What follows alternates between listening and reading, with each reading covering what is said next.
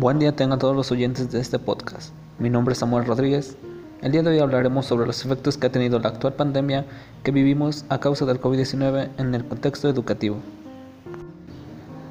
El coronavirus ha cambiado drásticamente la forma en que se imparte la educación, ya que podríamos decir que ahora la escuela es nuestra propia casa.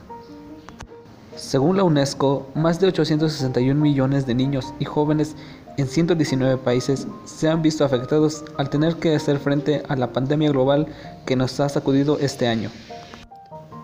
Debido a todo esto, ahora los estudiantes tienen que tomar las clases en casa. Esto es conocido como homeschooling.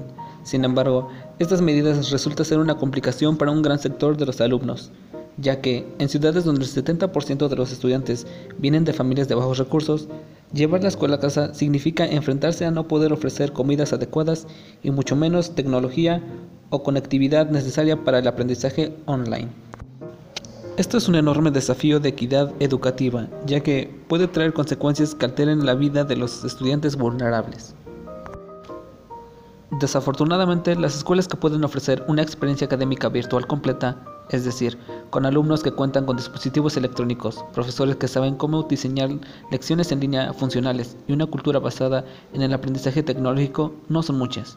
La realidad es que la mayoría de las escuelas no están preparadas para este cambio.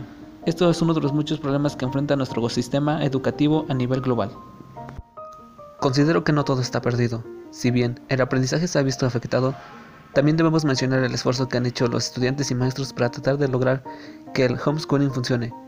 Se, han adaptado a las nuevas tecnologías, como las videollamadas, el Internet e incluso las clases por televisión. Sin duda, esta situación es muy difícil para todos, no solo en el ámbito educativo, sino también en otros como el económico y el social.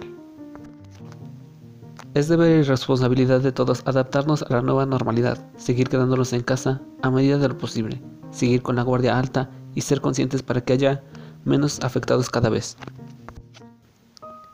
Este tema es muy amplio, podríamos seguir, pero esto es todo por hoy. Muchas gracias por escuchar este podcast.